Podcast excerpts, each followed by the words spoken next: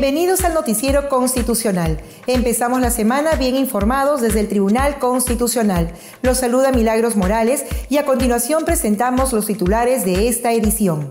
Resuelven demanda entre el Jurado Nacional de Elecciones y el Congreso de la República. Todas las autoridades están sujetas a control político, coinciden magistrados del Tribunal Constitucional. Magistrados del TC participaron en actividades por fiestas patrias. El Tribunal Constitucional resolvió la demanda de conflicto de competencia entre el Jurado Nacional de Elecciones y el Congreso de la República. Veamos la nota.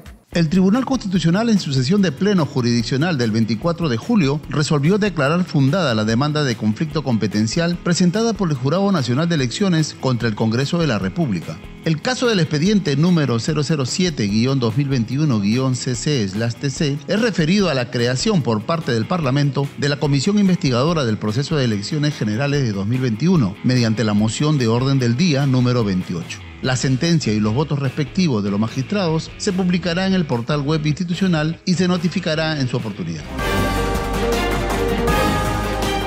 Todos los dignatarios están sujetos a control político, afirmó el magistrado del Tribunal Constitucional, Gustavo Gutiérrez Tixe, durante una entrevista televisiva. Aquí sus declaraciones. El magistrado del Tribunal Constitucional, Gustavo Gutiérrez Tixe, afirmó que todos los dignatarios están sujetos a control político y siguiendo esta línea doctrinaria, el actual colegiado ha exhortado al Congreso de la República para reformar la Constitución, que es una regla en la democracia contemporánea. Así lo dio a conocer durante una entrevista concedida al programa Hora y 30, donde sostuvo que los magistrados del TC están sujetos al antejuicio y juicio político en cualquier momento.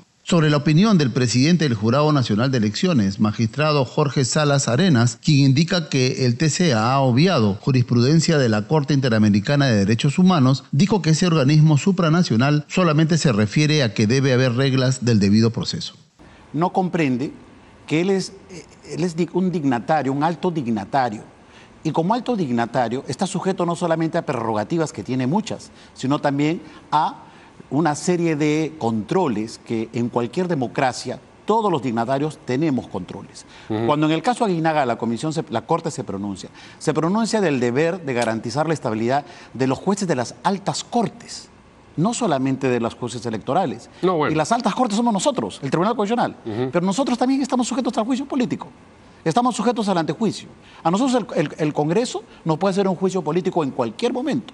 Entonces, lo que hemos dicho nosotros, siguiendo la línea doctrinaria que el Tribunal Constitucional ha abierto hace muchos años atrás, porque lo que hemos hecho es reiterar una exhortación, es que no puede haber ningún dignatario que no esté sujeto a un control político.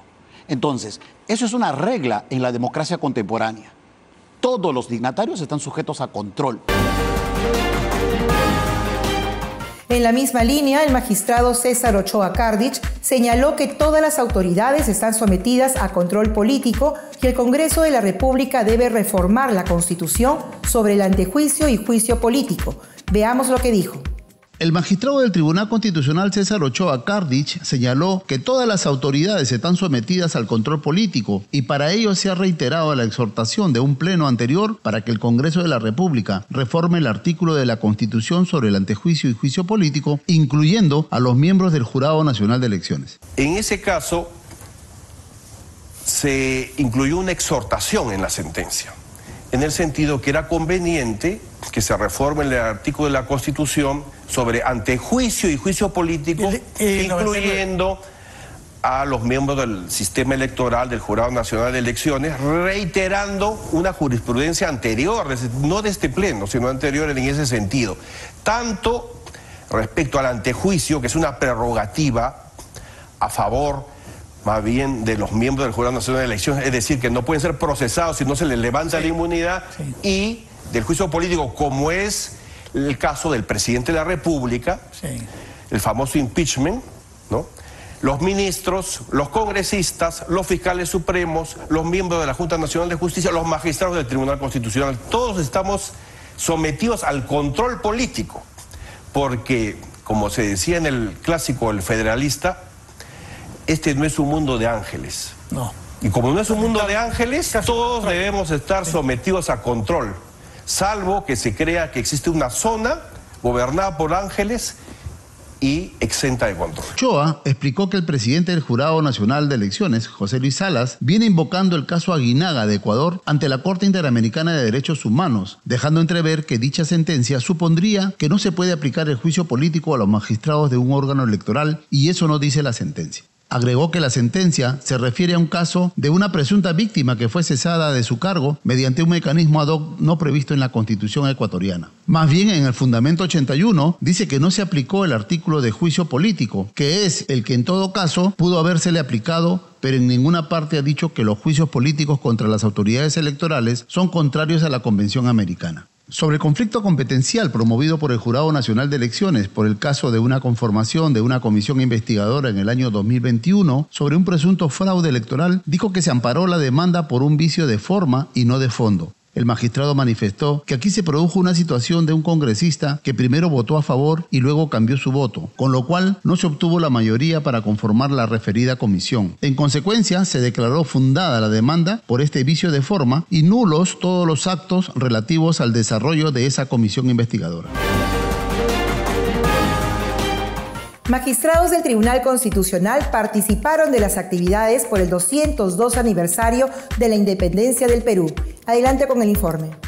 El presidente del Tribunal Constitucional, Francisco Morales Arabia, y los magistrados Luz Pacheco Serga, Helder Domínguez Aro y Manuel Monteagudo Valdés participaron en las actividades conmemorativas por el 202 aniversario de la proclamación de la independencia del Perú. El 28 de julio, a las 8 de la mañana, los magistrados del TC estuvieron en la tradicional misa solemne y Tedeum oficiada por el arzobispo de Lima y primado del Perú, Monseñor Carlos Castillo Matasoglio, celebrada en la Catedral de Lima, que contó con la presencia de la presidenta de la República, Dina Boluarte Segarra, el presidente del Congreso, Alejandro Soto Reyes, el presidente del Poder Judicial, Javier Arevalo Vela, entre otras autoridades civiles y militares. Luego, el presidente del tribunal, Francisco Morales, asistió al Congreso de la República para escuchar el mensaje a la nación de la presidenta Dina Boluarte Segarra. A las seis de la tarde, el titular del TC, Francisco Morales, y los magistrados Luz Pacheco y Helder Domínguez participaron del saludo protocolar de las altas autoridades de la nación a la presidenta Dina Boluarte. El 29 de julio, el presidente del TC asistió a la ceremonia de acción de gracias por el Perú, organizado por el Concilio Nacional Evangélico y la Unión de Iglesias Cristianas Evangélicas del Perú, con la presencia de la presidenta Dina Boluarte y otras autoridades. Asimismo, el titular del tribunal participó de la gran parada y desfile cívico-militar que se realizó en la Avenida Brasil como parte de los actos conmemorativos por el 202 aniversario de la Independencia Nacional del Perú. Nos despedimos, no sin antes informarles que el primero de agosto el Tribunal Constitucional presentará una serie de obras publicadas por el Centro de Estudios Constitucionales en la Feria Internacional del Libro. Será a las 8 de la noche en el Auditorio César Vallejo. Les recordamos también que estamos a su servicio y que si desean estar al tanto de las acciones del Tribunal Constitucional, pueden seguirnos en nuestras cuentas oficiales de redes sociales. Muchas gracias por vernos.